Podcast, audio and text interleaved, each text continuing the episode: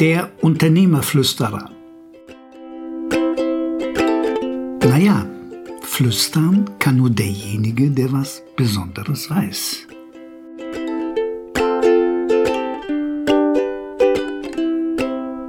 Kosten sind zweitrangig.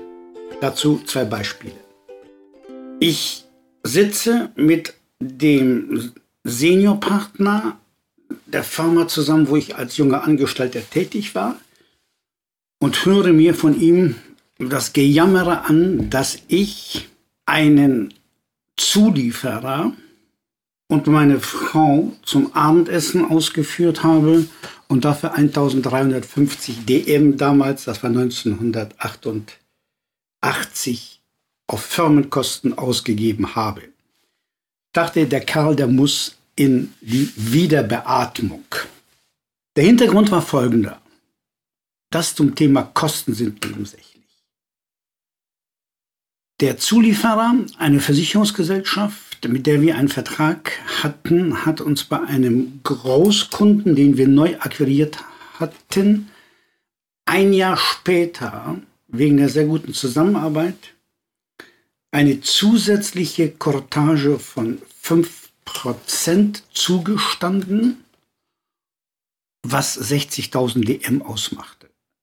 60.000 DM ohne eine zusätzliche Leistung irgendeiner Art von uns als Dienstleister.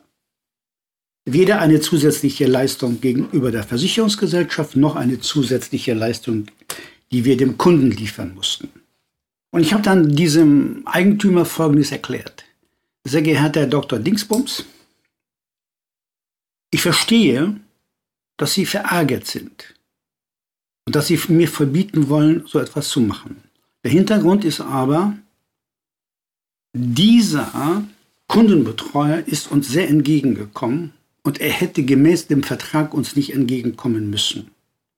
Was ich gemacht habe, ich habe ihm eine besondere Anerkennung gegeben im Namen der Firma, also in ihrem Namen selbstverständlich auch, und dafür ein Wochenende investiert. Ich sage nicht geopfert.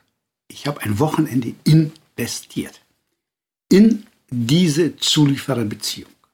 Da ich keine Lust hatte und es auch unhöflich empfunden hätte, alleine mit ihm am Samstagabend essen zu gehen, habe ich selbstverständlich meine Frau mit eingeladen und wir haben uns ein erstklassiges Restaurant ausgesucht, damals zwei Sterne Michelin, weil ich wusste, dass er ein leidenschaftlicher Esser feiner Küche ist. So, er hat das außerordentlich geschätzt.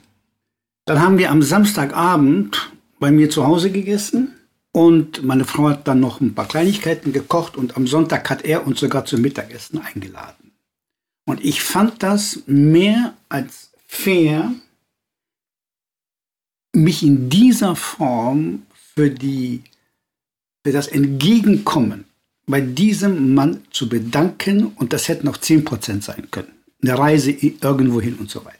Und dann habe ich diesem Inhaber den Volljurist promoviert erklärt, es ist vollkommen witzlos, wie hoch die Kosten sind.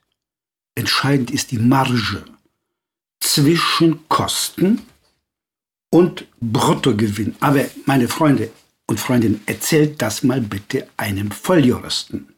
Der musste wirklich, also schrecklich so.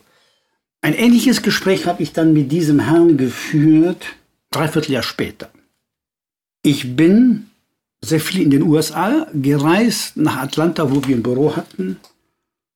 Und auf dem Rückflug habe ich mir die erste Klasse gegönnt. Da gab es damals einen kleinen Trick.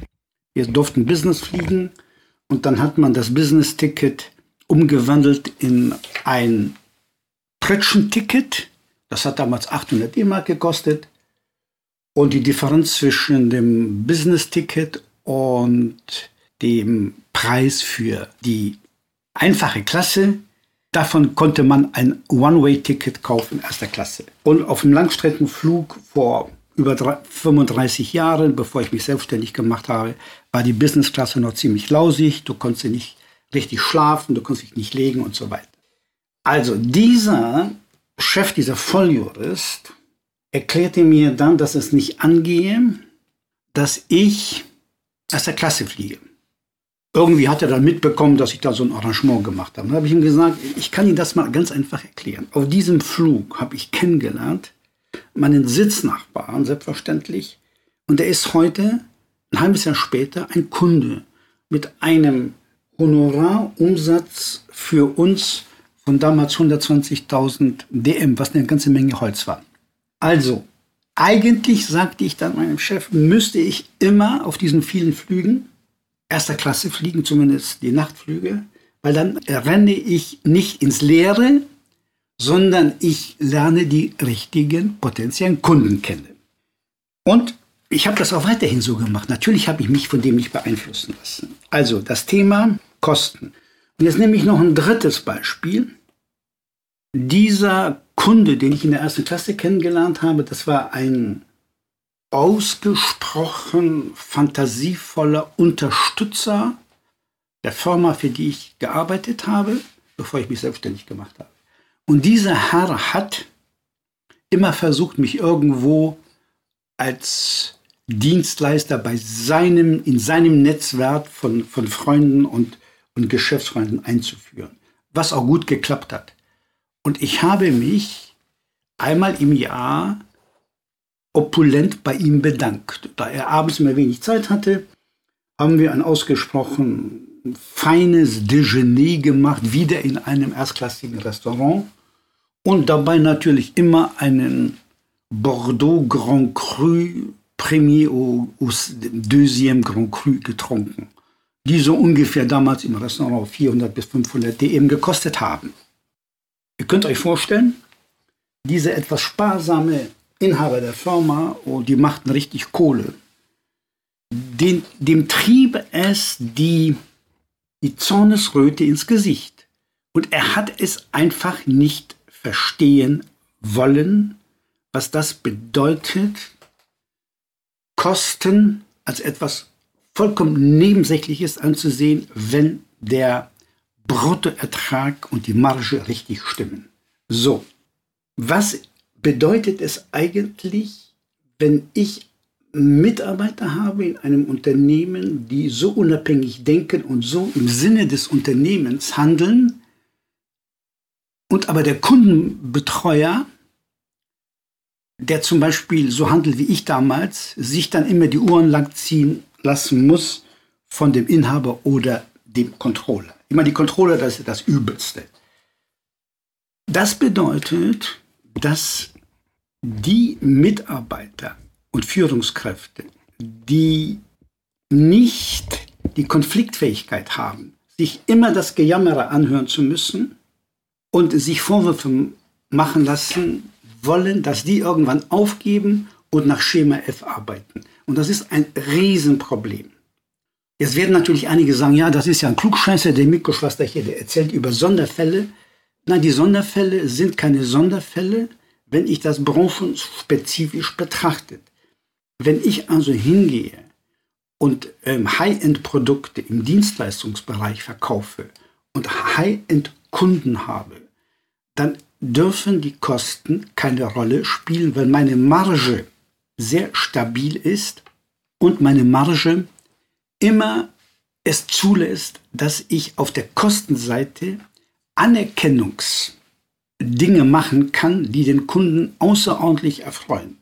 Das bedeutet zum Beispiel, dass ich im Dienstleistungsbereich die Chefsekretärinnen von unseren Gesprächspartnern, in der Regel den Finanzchefs, die haben wir regelmäßig eingeladen und meine Assistentin hat sich dann um die in einen halben Tag in Düsseldorf gekümmert.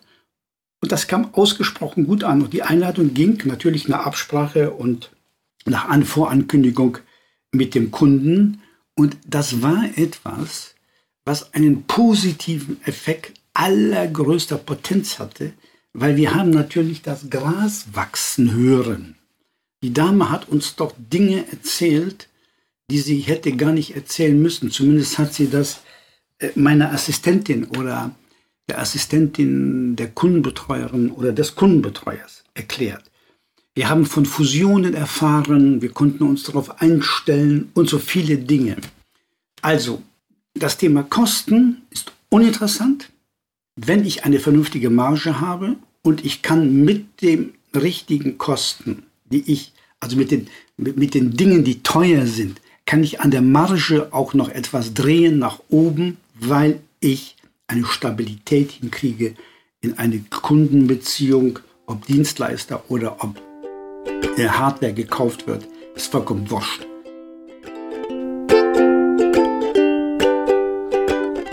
Bitte lasse uns deine Gedanken zu diesem Podcast wissen. Wenn du das Thema vertiefen möchtest, in einem Gespräch mit mir, mache bitte einen Termin, Telefonnummer und Mailadresse auf unternehmer-flüsterer.ch.